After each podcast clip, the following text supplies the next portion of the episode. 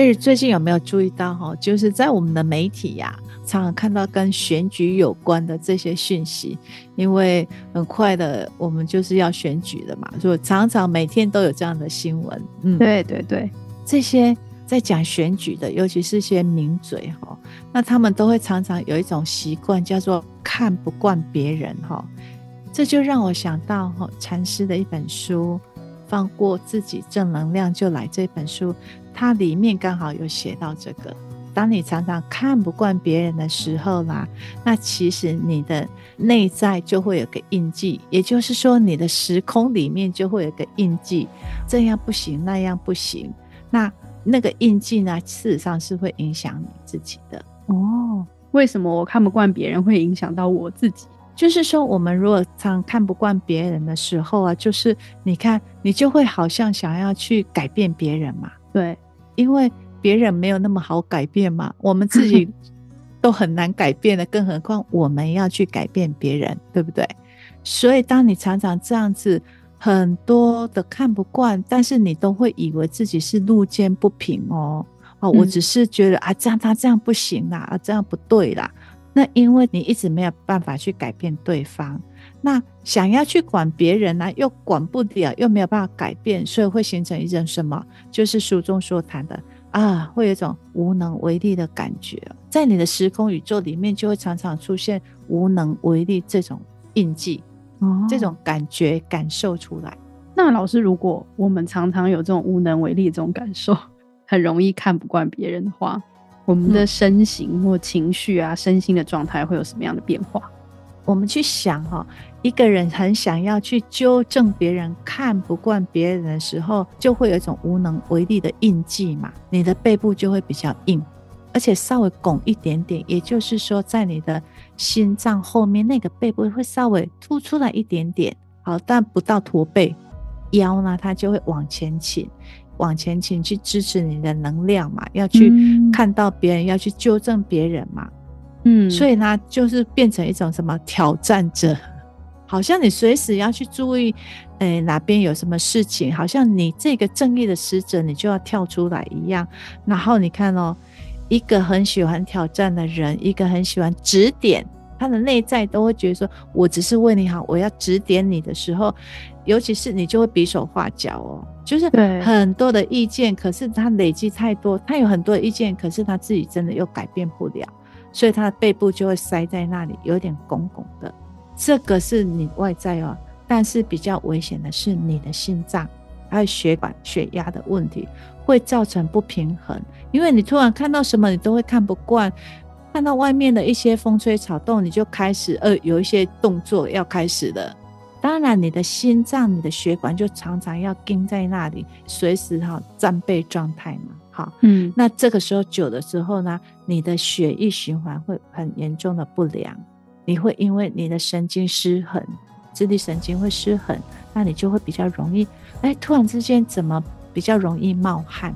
不是流汗，是冒汗，不是因为你热，呃。而流汗，也许就是哎、欸，好像怎么最近那么容易流汗？其实这个跟神经的平衡都有关系。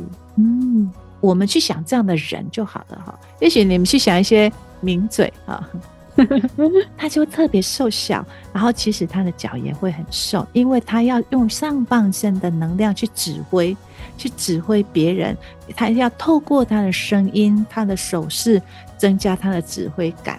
因为有很多他是掌握不了的，掌握不了的事，但是他看不惯，嗯、可是他又改变不了，所以他身体所有的能量都要去卯足了劲去支持他上半身指挥的能量，指挥别人的能量，呃，那很有趣哦。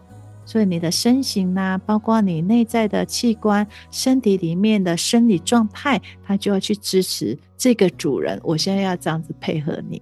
老师，可是像这样子的人，他会知道自己有看不惯别人的状况，还是他其实不一定知道？当然不知道，真的哦。对，他只是会觉得，我只是在跟你讲，我是好意在跟你说，他不觉得他是看别人看不惯哦。好，嗯，然后呢，其实他可能就会觉得，嗯，我是很有正义感的，哎，我的看法是很正确的，我是好意在跟你讲。嗯我是在跟你分享，苦口婆心的感觉。对。可是像这样久的哈，这个人他就会形成有一个极端哦，他就有一种感叹：哦，好人真的很难做哎，对不对？对啊，好人真的很难做哎。可是他还是忍不住要告诉你，哎，其实哈，这样子怎么样？怎么样？怎么样？但是有时候他也会形成，好像全世界都在跟他唱反调啊。为什么大家都讲不听呢？为什么大家都会这样呢？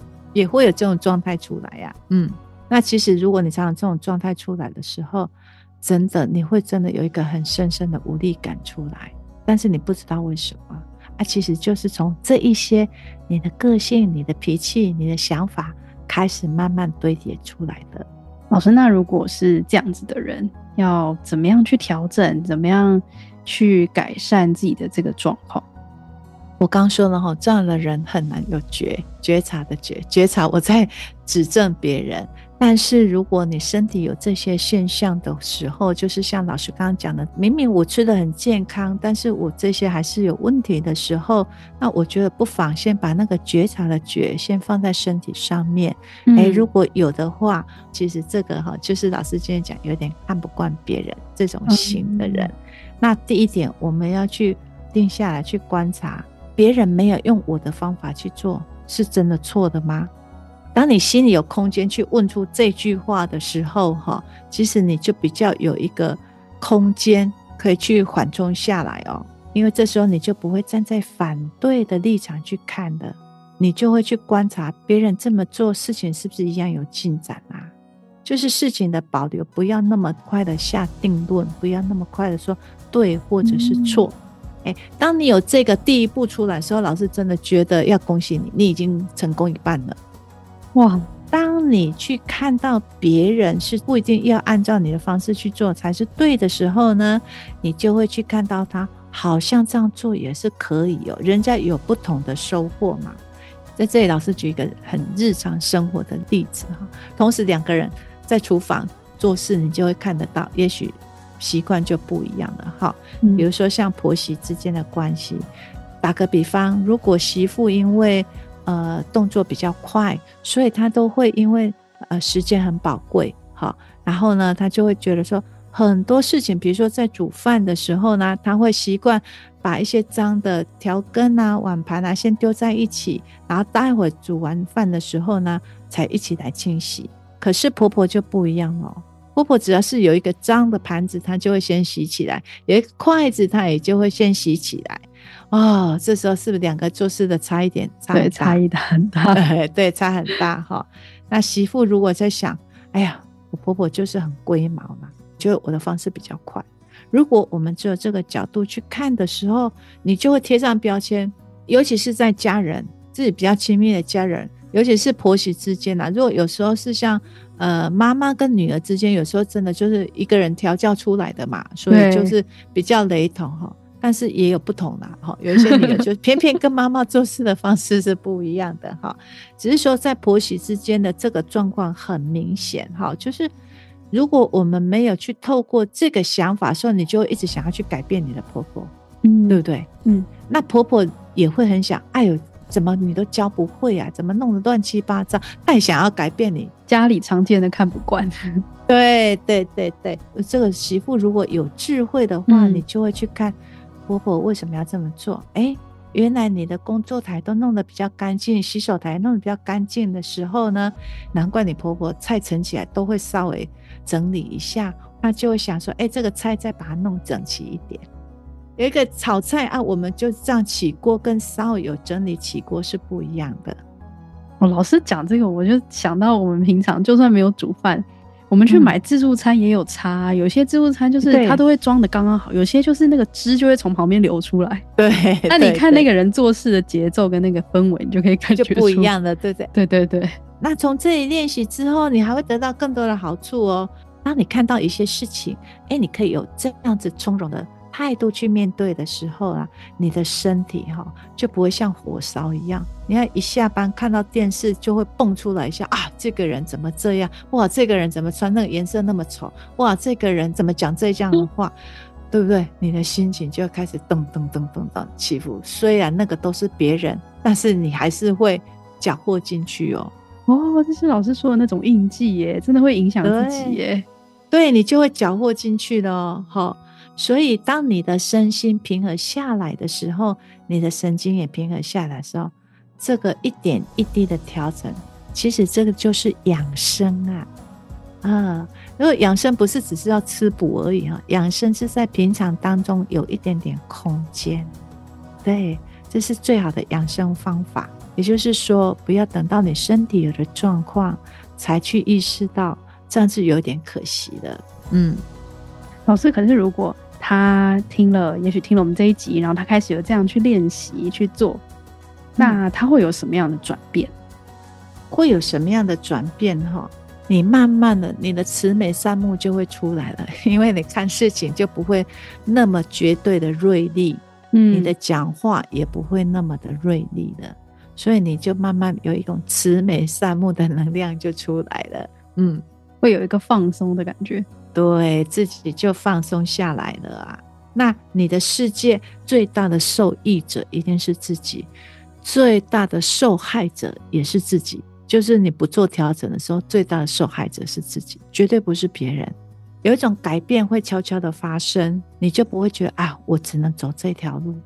嗯，你会觉得哎，这个也可以啊，那个也可以。也就是说，你的心意识里面，你的时空里面，你不会再被这些印记充满了，你就会有一个新的选择。那当然，你就会感觉到，哎，条条大路通罗马哦。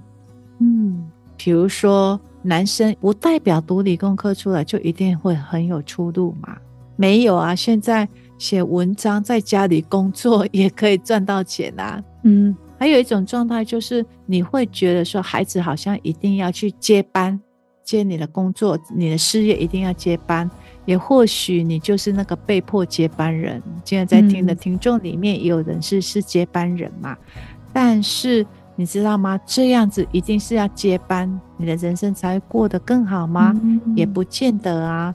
但是如果你是这个指挥的人，你就会觉得说，哎、欸，我已经帮你打下了半片江山了，还有什么比这个更好的？不一定嘛，哈。对，所以在这里的时候，你就非得一定要这么做的时候，当然你的心血管就没有弹性，你的身体也就是比较僵硬，没有办法柔软下来啊。嗯嗯。所以为什么说，当你愿意去改变的时候，最大的受益者是自己，你会感觉到身体不会那么紧绷了。听起来放下这些看不惯以后，自己的人生也开阔了。因为原本的这些看不惯，其实好像是向外指，可是其实回过头来都会卡到自己对人生的很多想象。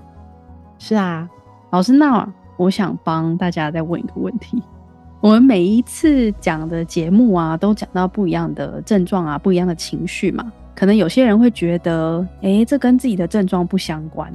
然后我我就不是这样的人，或者有些时候觉得，诶、我是这样的症状。如果是觉得这跟我不相关，那也会对我们的人生有帮助吗？还是只要针对我们的症状，然后去做调整，这样就可以了？嗯，其实我们常常都会只是想要学习我需要的。对，对不对？嘿嘿，我听这集好有共鸣。对，我就是这样的人，因为老师会常常去收到很多的有一些回馈，说老师你真的讲就是在讲我哎，我很需要。对，好像这样你听到这样的，你有相关都会很开心，好像有获得到解答。但是老师要跟你讲哦，我们人生很多卡住的地方，也就是说我们会造成我们很多起起伏伏的地方，事情转不动的地方。都是因为我们学不会的事情，但是这个事情来了，我们就没有方法去解决。对，就是说我们卡住的地方，一定就是我们没有学到的地方，所以我们才会觉得卡卡的，转不动嘛。对，所以相对的，如果今天听到的不是你现在有的状态，你就觉得嗯，我没有这个问题。但是你要想哦，人生常在手忙脚乱的时候，是因为你没有预估的事情发生的。那其实，在平常的学习，比如说我现在没有需要，但是你一样有听到，有一样在学习的时候，那你的人生就多了一把钥匙，你为什么不要呢？嗯，嗯，如果我们常常只是在学我需要的啊，那个叫做就是有一个盲点出来的。那因为通常把我们拉下去的都是一些我们不喜欢、不熟悉、无法预估的事情发生，我们才会跌下去嘛。所以人呢、要培养视野跟能力嘛。那你看到，光我们在讲那个容易看不惯的这样子的状态，有时候你可能在工作上很容易看不惯，但是有时候你会觉得啊，是在我的家庭里面有很多亲密关系的状态，我又看不惯。其实这都有不同的解法，你的创意就会变比较多，你会刺激到你的脑细胞，在你的脑中就会有很多的 data 资料进来了哦。好，那你的创意就会变得比较多，你会发现啊，原来做事情有这么多的方法，也就是我们刚刚在讲的“条条大路通罗马”那个道理是一样的。嗯，呃，鳕鱼大家应该都知道吧？你有吃过鳕鱼吧？有，很喜欢。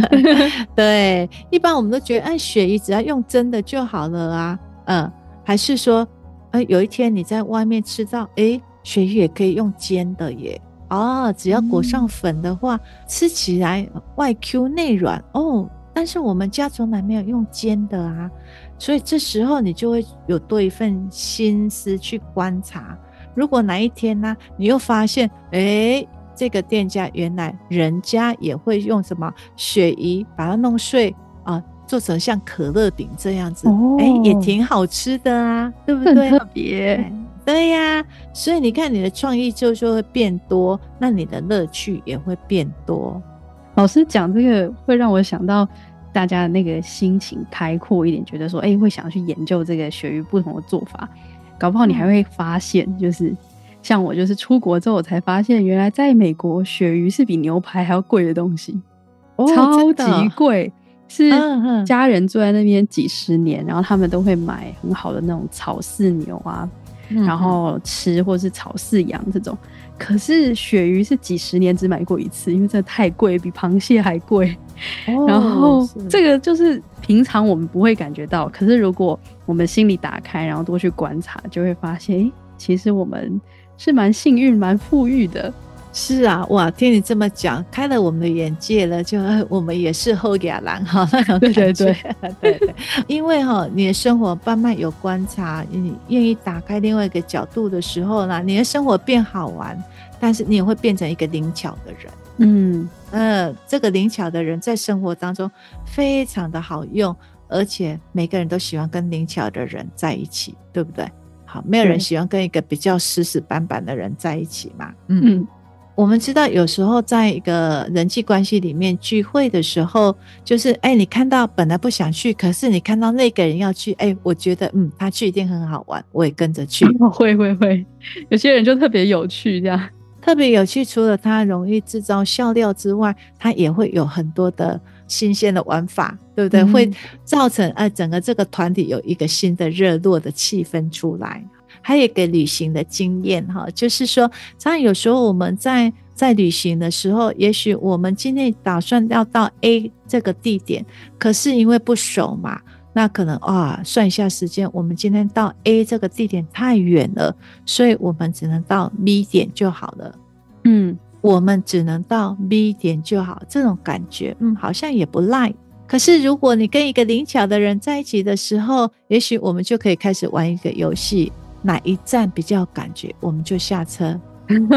其实这时候你的心态是有兴奋的哦，是有兴奋，因为你不知道你会遇到什么，你会吃到什么，你会有什么新的风景，什么新的接触，所以。你一下车的时候看到什么，其实是不是有点紧张又兴奋？对，啊抱着这样子探险的心去旅行的时候，就是一小段这样，你会很开心。对，你真的会很开心，吃到什么都开心，而且你会觉得蛮好玩的。听老师讲一讲，有懂说为什么各种面向的去了解的那种灵巧，其实带来很大的快乐，诶，让我们各个面向都开心起来。是啊，因为你的感觉也会扩大，好的感觉也会扩大。但是如果你只有选择 B 点，就是嗯，好啊，因为我要去 A 啊，就时间来不及，只好去 B 的，因为这个感觉就不一样了，对不对？对，你心里就一直惦记着啊，那 A 是不是会更美呢？人家大家都说那个地方好漂亮哦，嗯，对不对？我们人就会这样哦。会，而且这个灵巧跟那种可以这样无中生有那个开心，都是从那些不关我的事的事情开始学习起，然后开拓那种人生的视角啊，对于生活啊各面向的角度，才会有现在老师说的这种灵巧这种快乐嘛。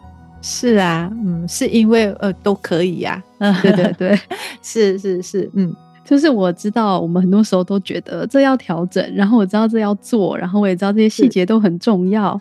但是同时又觉得这好难，而且听老师讲的很多次，都其实一直反复告诉我们说累积的重要性，要去累积这些小小的改变啊，小小的调整啊，然后去举啊。嗯、可是都觉得这些就是到底我的人生要多久才会变好？然后如果我一直冒出这个心情，那又该怎么办？我我觉得这个处处在学习的人是，你会好像希望。你对未来生活的美好，需要有一个日期的保障，嗯，对。但是哈，老师要跟你讲，其实人生真的很遥长，那也很短。可是你在这个学习当中，你把它当成在过关，你就会充满的比较有一个等待去学习完成，很快的马上看到效果，反而会翻车，反而是危险的，嗯。因为你去想，不是只有学习这件事情了，很多事情只要你在求快的时候，一定会失败。比如说投资，我想要求快，我赶快要累积到一桶金，所以你就必须要承担高风险。哦，对。但是你投资也不一定会赚钱嘛，但是因为你太急了。比如说我想要减肥，我想要快，最快就是节食嘛，然后一个礼拜后复死，然后又胖起来了，对，那就叫翻车啊。所以，我们人生，尤其是在学习的时候，其实它真的不是只有在学习一个知识。坦白讲，现在的媒体这么发达，呃，很多不懂的部分，你就是 Google 找一下就有了。嗯，可是光是在智慧这件事情，他没有办法去找到的。智慧这件事情是你要多给一点点时间去陪伴自己，透过这样子的学习，跟你的生活经验。有一个火花，甚至你可以去整理出来，你可以有在这样的时间去慢慢去堆叠、去浸泡自己的学习状态。这些的知识、这些智慧是透过你的沉淀、撞击，还有你跟你内在的磨合而展开出来的，所以你才是一个独一无二的人生。当你就回头的时候，你才会知道，哇！原来你已经改变了这么多，你已经走了一大步路了。嗯、对，好，这边很想跟大家分享。呃，我们做这个节目啊，其实收到很多人回馈，就是觉得说，哎、这个有共鸣，或者是这个我想到家里的谁，或者什么样的事情，然后很想问老师一些什么样什么样更具体的延伸啊，跟一些内容，觉得很开心，要跟大家说，老师现在有开读书会了，老师会针对。放过自己，正能量就来。这本张晨禅师的书里面，针对一些很落地、很实际的一些面向去讨论。然后，就像我们在节目里听到的一样，你可以针对你有共鸣的，或者是你联想到的，跟老师直接提问，然后直接互动，那你就可以了解到更多，就可以慢慢变成这个越来越灵巧的状态。我也很开心诶，就是呃，也很感激，很感谢，就是因为我们有禅师的书，有如来的讯息，谢谢 Sherry，那也很谢谢各位的收听。如果你对读书会有兴趣的话，我们会把那个链接贴在下方。那真的里面有很多很宝贵的智慧宝藏在里面。祝福各位顺利美好，谢谢大家，拜拜。